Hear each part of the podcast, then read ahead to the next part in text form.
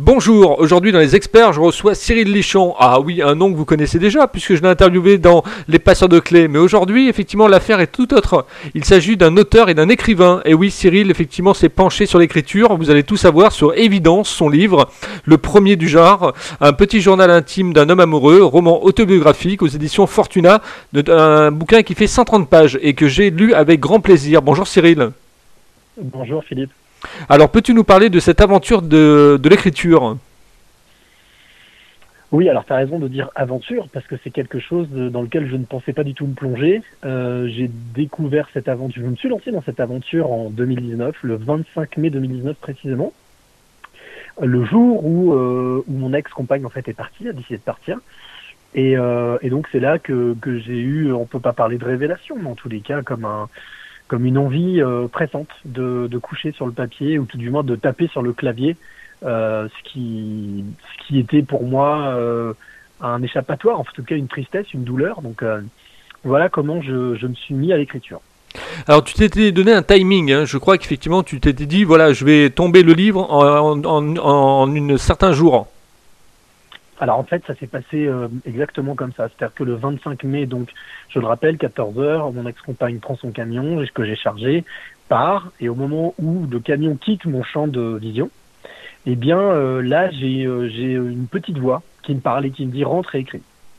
Donc sans trop réfléchir, je cherche pas à comprendre, je rentre, je prends mon ordinateur, je commence à écrire, ce qui deviendra l'introduction et le premier jour, donc les deux premières pages de ce bouquin. Et puis, une fois que j'ai fini d'écrire ça assez rapidement, en un quart d'heure, 20 minutes, c'est vraiment très rapide, euh, je me repose la question à voix haute, je me dis, mais à quoi ça sert de faire ça? Je comprends pas. Et là, une deuxième fois, j'entends toujours sa petite voix me dire, bah, écris pendant 60 jours, deux mois, tu verras bien ce que tu seras devenu euh, au bout de ces 60 jours et ce que, comment les choses auront évolué. Voilà. Donc, euh, là, une fois de plus, j'ai pas réfléchi, je me suis appliqué, j'ai écouté euh, les instructions qui m'étaient données sans comprendre d'où ça venait et pourquoi. Mais voilà, donc ce qui m'a donné le, timing des 60 jours et d'écrire donc euh, en manière récurrente tous les soirs. Euh, donc d'écrire euh, mes, ressentis, mes émotions de la journée chaque soir, de raconter, comme tu l'as dit, petit journal intime, voilà, façon, façon journal intime, et d'expliquer ce que j'avais ressenti dans la journée. Alors, ce qui est fabuleux avec ce, ce bouquin, c'est que on a des marquages. C'est-à-dire, par exemple, tu décides de te mettre au sport. C'est-à-dire, chaque matin, tu fais effectivement ta musculation, tes pompes, tu prends ta, ton thé, tu prends ta douche, etc. Il y a des marquages, il y a des choses régulières chaque matin. Oui, en fait, bah, j'ai pas. Euh, alors, ce qu'il faut bien, ce qu'il faut bien comprendre, c'est que j'ai strictement rien prémédité.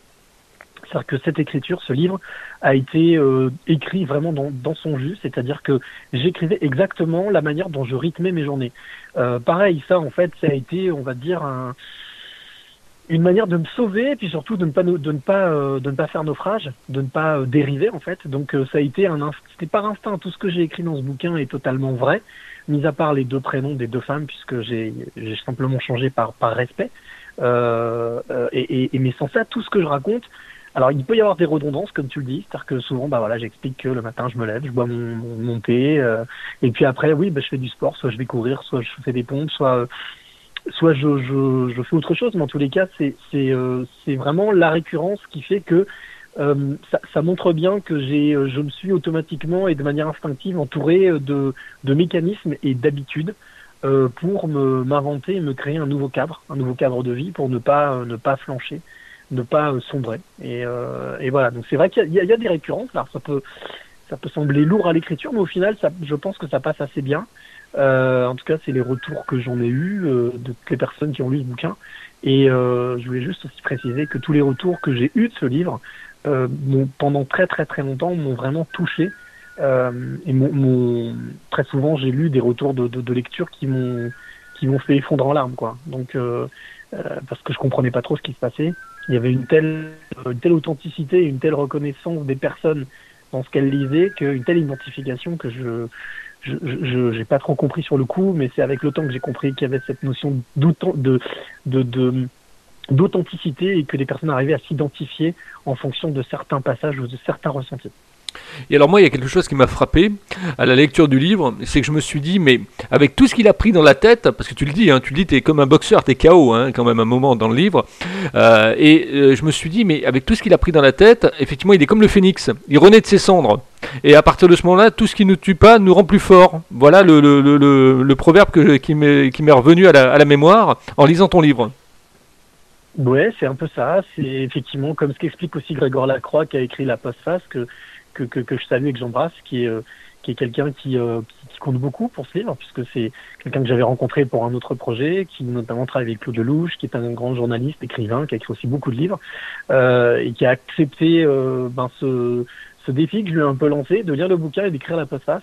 Euh, il le précise bien, il explique bien son ressenti à la lecture, c'est-à-dire que j'aurais pu effectivement faire un drame magnifique, être dans la complainte, être dans voilà dans, dans la tristesse, euh, mais j'ai choisi un tout autre chemin. Alors je l'ai pas choisi euh, volontairement, je l'ai choisi parce qu'il s'est présenté à moi comme ça. Euh, c'est de rebondir et de, comme tu dis, renaître, renaître de ses cendres. Et, et oui, c'est, c'est, je, je, je, encore aujourd'hui, je suis incapable d'expliquer exactement ce qui s'est passé. Euh, c'est sûr que j'ai traversé ce qu'on appelle la courbe du développement ou la courbe du deuil. C'est ce qu'on vit tous, euh, ce que n'importe quel être humain vit quand il prend ce que j'appelle la théorie du parpaing, hein, c'est-à-dire quand on prend un grand coup dans la tronche. Soit, euh, il y, a obligatoirement le fait qu'on qu baisse la garde et qu'on mette le genou à terre.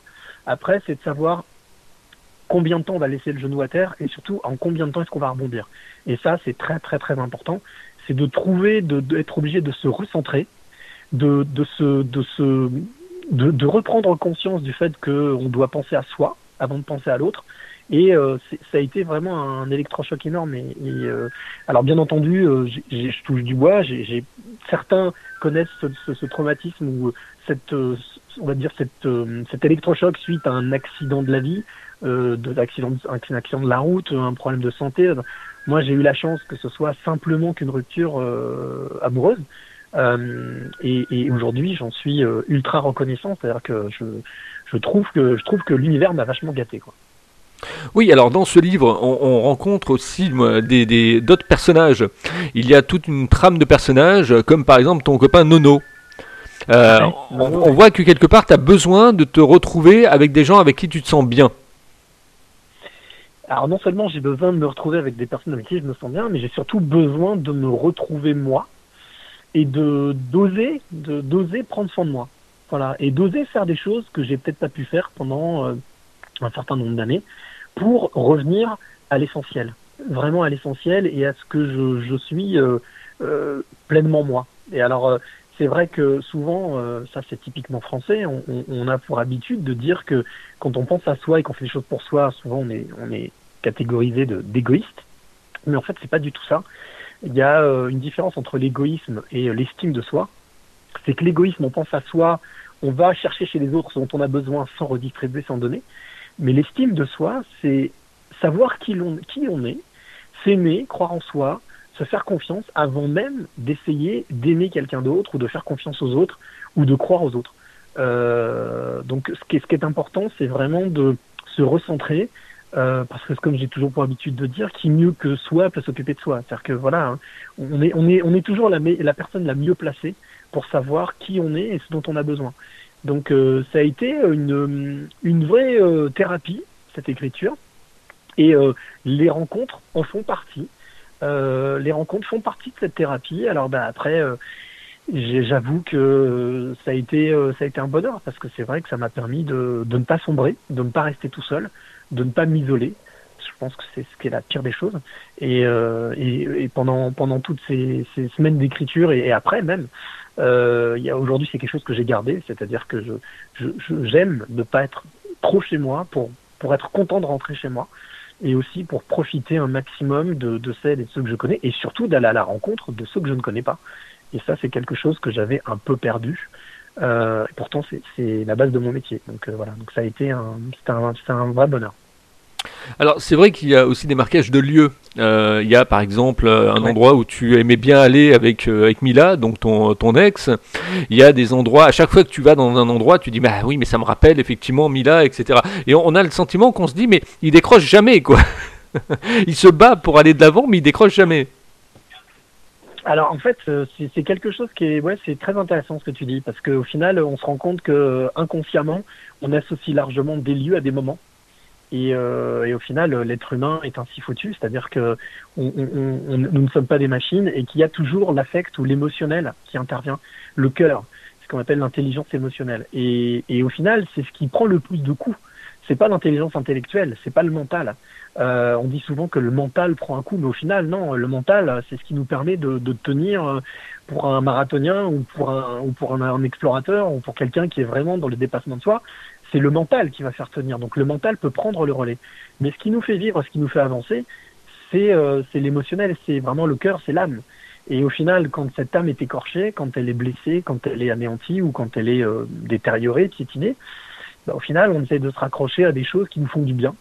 Et, euh, et souvent, oui, ce sont soit les rencontres, mais aussi les lieux, des lieux qui euh, nous permettent de nous, de nous ressourcer. Alors c'est quelqu'un, pour moi, d'une station de ski, pas très loin d'Annecy, qui est vraiment mon lieu. Je l'appelle souvent ma grotte, mais c'est vraiment un lieu. Alors, je suis incapable d'expliquer pourquoi. C'est, euh, je sais pas si c'est tellurique, euh, mystique, je ne sais pas du tout, mais c'est un lieu qui me parle en tous les cas. C'est un lieu enclavé, euh, une station très familiale euh, et, dans laquelle je me sens bien. Donc, à chaque fois que j'y vais, je passe le panneau et, et, je me sens vraiment chez moi. Et voilà, il y a quelques lieux comme ça aussi. Je parle d'une boîte de nuit. dans laquelle je me sens bien. Aujourd'hui, c'est un peu compliqué, mais on leur fait un petit coucou et voilà, en saluant tous les restaurateurs et toutes les euh, personnes aussi qui travaillent euh, la nuit et, et dans, la, dans tout ce qui est divertissement. Enfin, on va bientôt sortir de tout ça. Mais euh, c'est là que je me suis rendu compte que les lieux ont une importance. Euh, les lieux ont vraiment font partie de notre patrimoine et de notre patrimoine existentiel, mais aussi de notre de notre parcours de vie. Voilà. D'accord. Euh, alors, dans ce livre, il y a aussi, euh, je dirais, la sortie d'un amour pour entrer dans un autre amour, mais sans rentrer dans les détails, je dirais qu'effectivement, il y a quand même une rencontre épistolière qui va, qui va démarrer, et tu vas être pris, à, tu vas être pris, tu vas être happé par cette, par cette rencontre. Alors, oui, c'est un peu ça, c'est-à-dire que pendant l'écriture, il y a une porte qui s'est fermée, une autre qui s'est ouverte. Euh, les choses se sont faites extrêmement naturellement, c'est-à-dire qu'il n'y a eu strictement aucun forçage. Euh, moi, je n'ai fait que euh, simplement reporter, raconter exactement ce que je vivais, sans, euh, sans agir ou sans jouer dessus. C'est-à-dire que j'ai eu ce, cette capacité euh, de dédoublement, c'est-à-dire en même temps d'un côté de vivre les choses telles que je devais les vivre, et de l'autre de faire un reporting chaque soir de, de ce que j'avais vécu, et de manière extrêmement... Euh, alors je vais employer un mot euh, qui est très très à la mode, mais de manière extrêmement distancielle. C'est-à-dire que j'ai réussi à, à chaque fois à exprimer mes émotions ou mes ressentis tout en ne tombant pas dans la sensiblerie, c'est-à-dire de, de, ne pas euh, romancer. Alors même si c'est effectivement tu l'as dit, c'est intitulé roman autobiographique, euh, ça reste quand même totalement autobiographique. Et, c'est pour ça que j'ai j'ai enlevé euh, toute toute couverture, euh, toute protection, je me suis retrouvé vraiment à poil, euh, plus aucun filtre. Et du coup, euh, ben, j'ai été le plus honnête, le plus authentique que je pouvais l'être en, en, reportant exactement ce qui s'était passé. Donc c'est deux a donc ce, ce, ce, départ qui fiche un coup, qui, met, qui fait mettre le, genou à terre, et puis cette, cette rencontre qui, bah, qui au final, après la pluie vient le beau temps, et avec un nouveau rayon de soleil, et c'est vrai que ça a été quelque chose de vraiment de, très très très très très agréable. Alors, ce qui est étrange aussi, c'est que quelque part, vous essayez de vous euh, de pencher vos plaies mutuellement avec cette personne-là. Et après, effectivement, il va, il, va, il va se passer quelque chose que le lecteur va découvrir.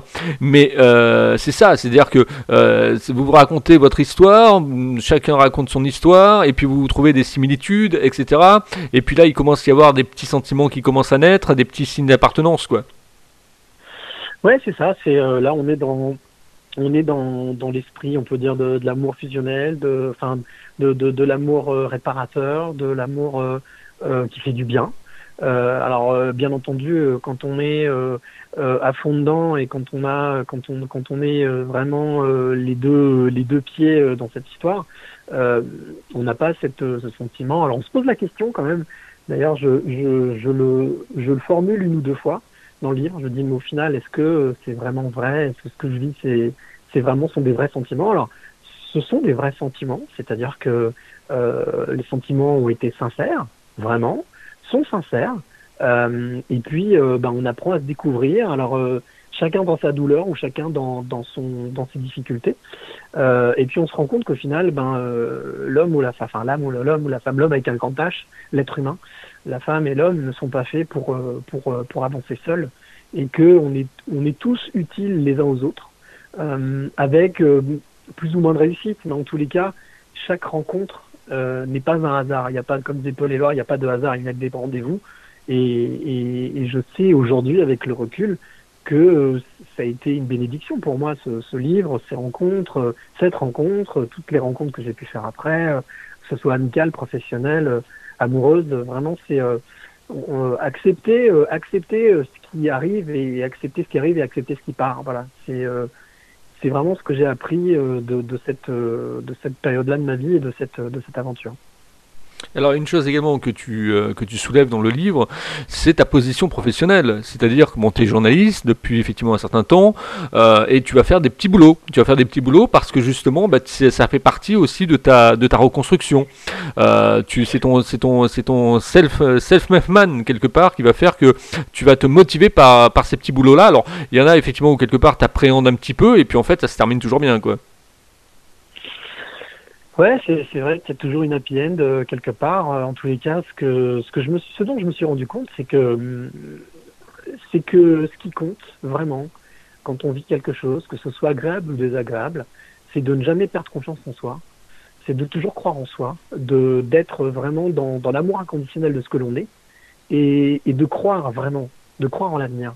Euh, en tout cas, de, de faire en sorte que chaque rencontre, chaque moment, chaque instant, chaque chose que l'on peut vivre, soit euh, soit euh, soit magnifié, soit sublime. Voilà, vraiment de, de chasser le médiocre et d'accueillir le sublime de chaque chose que l'on vit, de chaque chose que l'on chaque chose que l'on que l'on traverse, et que même si parfois il peut y avoir des moments plus sombres, plus compliqués, au final il y a une leçon à tirer toujours. Il y a toujours une leçon à tirer, il y a toujours quelque chose à en transformer de positif.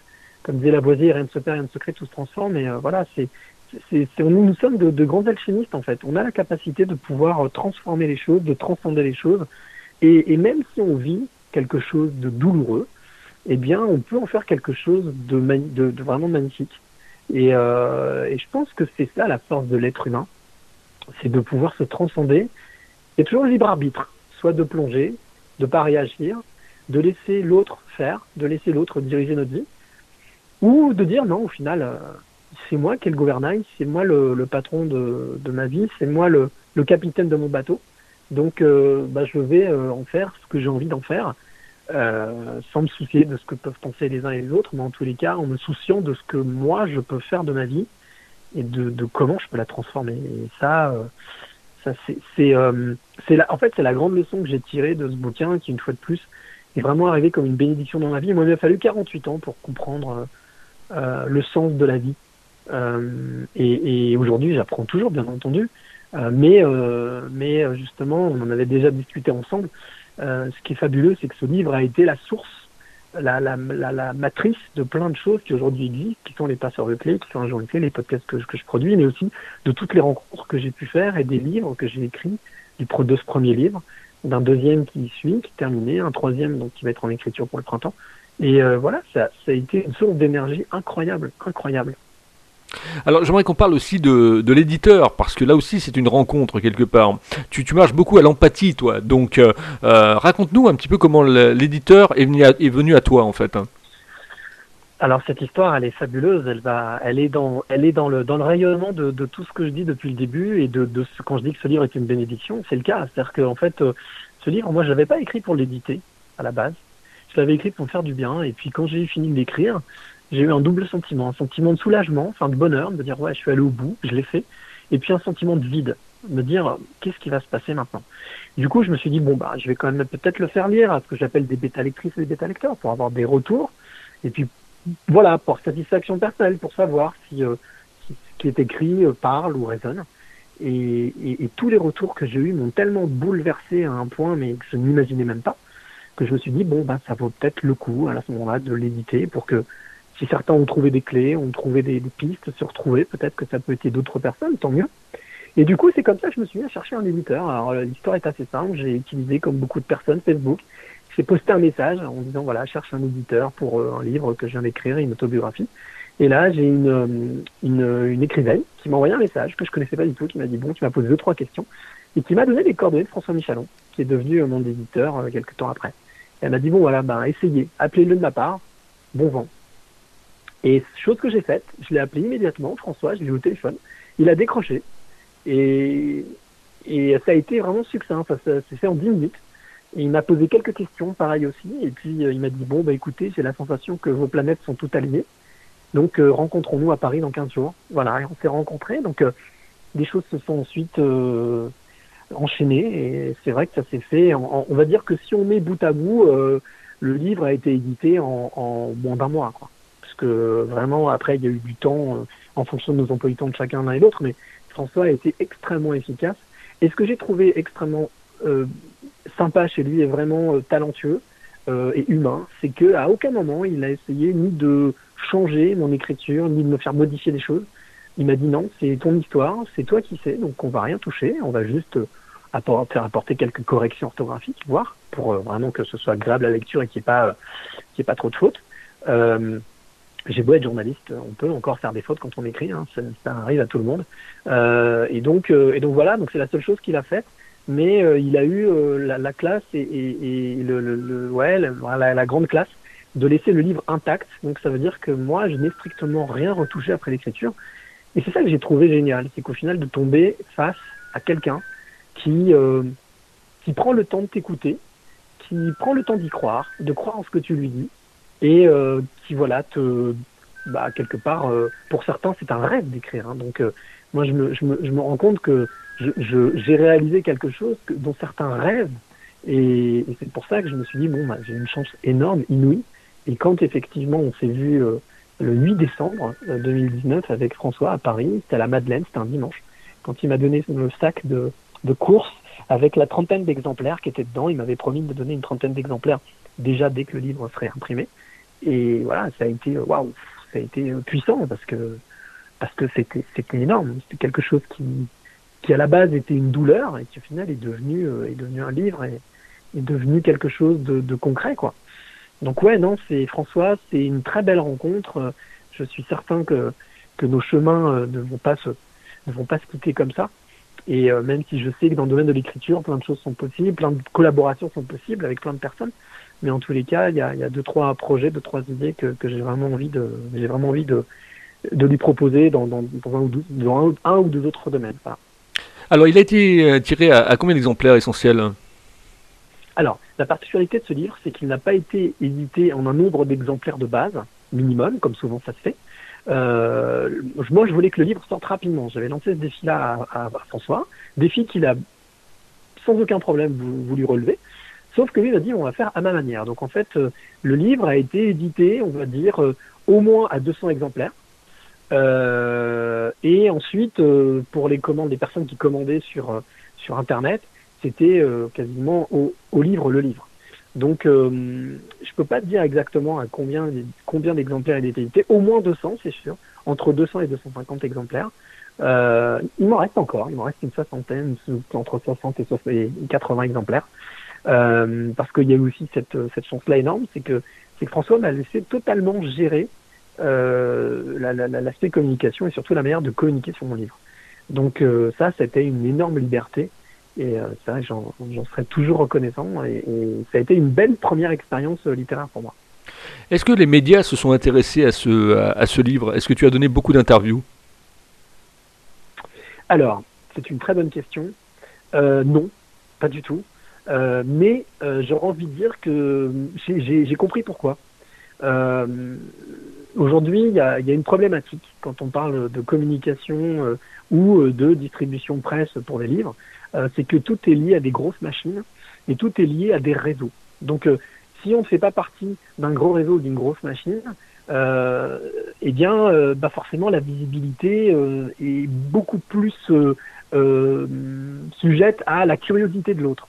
Or, j'ai constaté, en tant que journaliste, que la curiosité devenait euh, quelque chose de, très rare. En tous les cas, euh, d'un point de vue euh, média mainstream ou on va dire grand support. Donc si on ne fait pas partie, si on n'a pas le bon réseau, avec le bon ou la bonne attaché de presse, avec les bons contacts, malheureusement, on n'a pas la possibilité d'avoir l'écho attendu ou voulu dans les médias, on va dire les plus écoutés, les plus lus ou les plus entendus. Mais mais c'est pas quelque chose que je vis comme comme un échec ou comme quelque chose de désagréable. Moi, je me dis que si ce livre, il doit avoir une une, autre, enfin encore, on va dire une, deuxième existence ou une deuxième vie, ou s'il doit encore connaître quelque chose, il le connaîtra à, la base, comme je disais tout à l'heure, j'ai pas écrit ce livre pour faire de l'argent, pour être connu. J'ai écrit ce livre parce que j'en avais besoin. Donc, euh, je, je suis pas dans une démarche euh, mercantile pure. Maintenant, euh, si ce livre du jour au lendemain et, et, et, intéresse différents médias, radio, télé, presse écrite, bien entendu, je suis à leur disposition. Alors, écoutez, et, je pense que ce livre aujourd'hui correspond à une vraie demande, à une vraie attente, puisque au final il peut euh, donner des clés, redonner espoir, euh, donner, ne serait-ce que de se dire je ne suis pas seul à connaître ça. Donc, euh, donc voilà, donc c'est c'est c'est un vrai c'est une ouais c'est une vraie une vraie lumière dans la nuit, je pense, une petite loupiote dans la nuit. Alors essentiel, c'est le début, mais il y a une trilogie. tu es en train effectivement d'en préparer deux autres. Évidence, ouais. Évidence, c'est le premier. Alors ça aussi, c'était pas du tout calculé. Je suis pas parti en disant je vais en écrire trois pas une trilogie. Non, j'ai écrit ce premier. Et puis beaucoup de lecteurs m'ont dit euh, Ah, mais quand est-ce qu'il y a une suite? C'est vrai que le, le, premier, évidemment, se termine un peu de manière un peu brutale. Euh, en tout cas, ça peut être brutal pour le lecteur. Euh, mais euh, j'avais pas imaginé de suite. Pour moi, l'histoire était là, voilà, point barre. Après, c'était de l'ordre du privé, de la vie privée. Donc, euh, c'était vraiment l'idée de, de, proposer quelque chose d'intimiste. Et puis, chemin faisant, euh, de plus en plus de personnes, de lecteurs, de lectrices qui me disaient mais il y a une suite, j'aimerais bien savoir s'il y a une suite. L'idée a fait son chemin et puis je me suis souvenu que j'avais réalisé 15 euh, interviews il y a 5 ans de femmes et d'hommes en allant les voir, leur demander qu'est-ce qu'était pour eux la réussite personnelle. Et je me suis dit, ben, au final, ça pourrait être une suite. Je me suis replongé dans ces interviews que j'ai euh, vraiment des, vraiment, j'ai sorti de mon disque dur, je les ai réécoutés. Et là, pour moi, justement, sans faire de mauvais jeu de mots, ça a été une évidence. Je me suis dit, ben voilà, s'il y a une suite à ce livre, ça peut être celle-là, d'aller à la rencontre. Maintenant, je suis allé à la découverte de moi-même, à mon introspection. Et ben non, je vais à la découverte des autres et de voir quels ont été leurs parcours de vie et qu'est-ce que pour eux la définition de la réussite personnelle. Et voir si ça corroborait avec ce que j'avais imaginé. Et, euh, et, voilà, et en fait, donc le deuxième, euh, le deuxième opus, euh, va s'appeler À quoi je sers, s'appelle À quoi je sers, carnet de route d'un homme curieux, où là c'est un florilège de huit rencontres, quatre femmes, quatre hommes, qui, euh, qui, qui, nous expliquent un peu leur parcours de vie et, qui, euh, qui nous donnent une clé commune, qui est la, la, clé de cette, cette clé de la, de la réussite personnelle. Alors, ça a été pour le coup un travail un petit peu plus journalistique, mais dans la dans l'écriture, j'ai remis cette patte, cette patte de d'écrit parlé, de non pas de simplement euh, euh, on va dire, euh, ce que j'entendais, ce qu'il m'avait raconté. Non, vraiment en l'écrivant comme je l'ai vécu quand j'ai réécouté ces interviews. Voilà, donc c'est vraiment euh, un in situ de ce que j'ai ressenti, de ce que j'ai vécu. Il y a toujours une question d'émotion euh, par rapport à ces rencontres qui étaient forcément passées, mais que j'ai remis au goût du jour. Et, et voilà, en, en, en, passant ce message. Et puis il y a un troisième qui est en cours, enfin en tout cas qui, qui devrait être en écriture au printemps, qui là va être euh, qui va s'appeler euh, Retour aux sources. Donc euh, c'est quête ancestrale d'un homme heureux. Et, pour le coup, voilà, ça, bouclera la boucle et, et, je sais que je sais qu'il fallait que je fasse ça. Je ne sais pas pourquoi, je suis incapable de dire pourquoi, mais je sais qu'il fallait que ça se passe comme ça et tout a été de manière instinctive. Eh ben, en tout cas, un bon moment. Moi, j'ai pris un très très bon moment à lire ce, livre. Euh, donc, Évidence, euh, avec un S. Petit journal intime d'un homme amoureux. Euh, vous pouvez le retrouver. Ben, on peut le trouver partout, un petit peu, ce livre. Oui, on peut le trouver sur les plateformes, les grandes plateformes qu'on connaît. On peut aussi le retrouver sur mon site, cyrillichamp.com. où là, j'ai la possibilité de, de, pouvoir le commander directement. Et bien entendu, je me ferai un plaisir, comme je le fais depuis presque un an, plus d'un an, de à dédicacer ce livre à, chaque personne euh, de manière euh, individuelle. Voilà. Voilà, un roman autobiographique aux éditions Fortuna, 130 pages, vous verrez que vous passerez un bon moment. Il l'a écrit en deux mois, en 60 jours. Et moi, j'ai vraiment effectivement pris énormément de, plaisir à le, à le, lire, à le découvrir et à, croquer effectivement au fur et à mesure les pages parce que parce que c'était très très bien. Euh, moi qui lis très lentement, il me faut une semaine pour lire un livre. Donc j'ai dû lire à peu près 30 à 40 pages par... Euh, ouais, une vingtaine, en 30, 30, 20 à 30 pages par jour. Et, c'était très très bien. Ce, qu'on peut, ce que je peux aussi dire, ajouter, c'est que ce livre a été écrit de telle manière que chaque jour, c'est sur, chaque jour est résumé, enfin chaque jour tient deux pages. Donc ça veut dire qu'on peut le lire soit en 60 jours, c'est-à-dire deux pages par jour, ou soit on peut dire tiens ben je vais lire euh, trois, 4 jours, 5 jours par jour. Donc euh, il est vraiment euh, c'est assez ludique comme comme lecture. ça aussi j'en ai pas fait exprès, ça m'est venu comme ça. Et, donc c'est vrai que je suis assez sensible, moi qui n'étais pas forcément non plus très lecture, je suis assez sensible au fait d'intéresser, de, de, donner envie aux gens de lire. Parce qu'au final, je me suis rendu compte que la lecture, que la littérature, toutes les clés, toutes les réponses de la vie sont dans la nature et dans la littérature. Et ben voilà, ce sera, le, ça sera le mot de la fin de cette, interview concernant effectivement Évidence, donc ce livre. Euh, je vous invite vraiment à le lire, vous allez voir, vous avez passé un bon moment, euh, c'est super, il y a des rebondissements et tout, c'est haletant, donc c'est très très très très intéressant. Euh, si vous aussi vous avez un bouquin et que vous voulez être interviewé dans les experts, contactez-moi, contact libre-antenne.fr, notez sur vos tablettes, contact libre-antenne.fr pour écouter cette interview, mais également d'autres interviews des experts. Vous allez sur www.libre-antenne.fr. Merci euh, Cyril. Et puis donc, je t'interviewerai effectivement pour le deuxième hein, quand il sortira. Hein. Avec plaisir, pas de problème. Je te remercie et merci pour ce que tu fais. Ne quitte pas, je te retrouve en antenne.